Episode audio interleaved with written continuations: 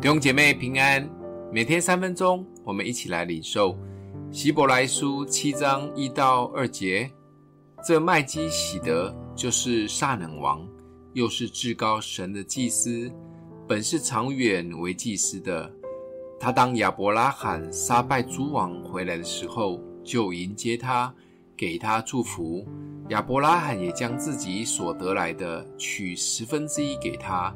他头一个名翻出来就是仁义王，他又名撒冷王，就是平安王的意思。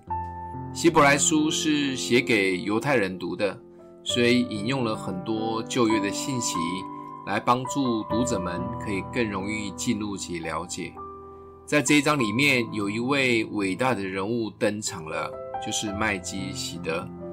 在旧约创世纪十四章的十七到二十四节。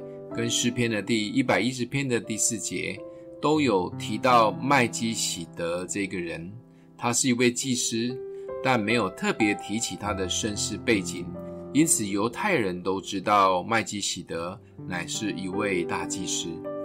而在这里把麦基洗德介绍得更加的完整，他是王又是祭司，而且层次很高。他不仅祝福了先祖亚伯拉罕。特别是亚伯拉罕还献上了十分之一给麦基洗德，代表他的层次比亚伯拉罕更高、更尊贵。他无父无母无族谱，无生之始也无命之终，有一点像个谜。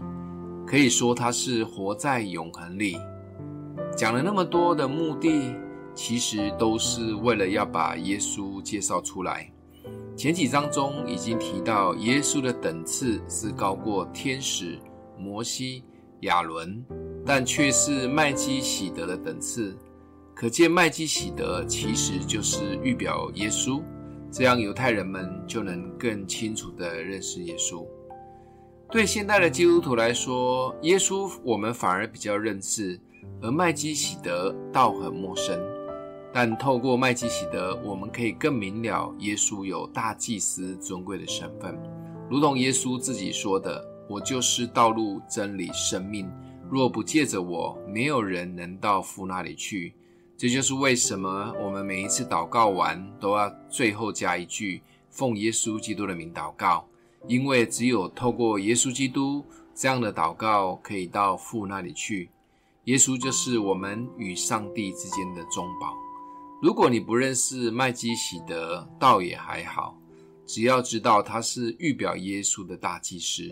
重点是知道只有透过耶稣基督可以到父那里去，透过耶稣基督，我们的生命可以进入完全。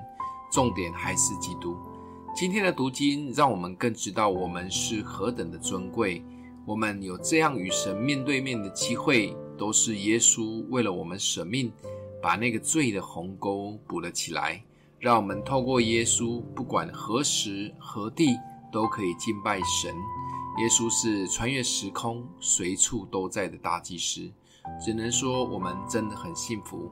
我们一起祷告：爱我们的父，谢谢主赐下爱子耶稣成为中保，透过耶稣的舍命，填补了罪的鸿沟，让我们可以自由的敬拜神。求主帮助我们珍惜这美好白白的救恩。常常亲近主，奉耶稣基督的名祷告，祝福你哦。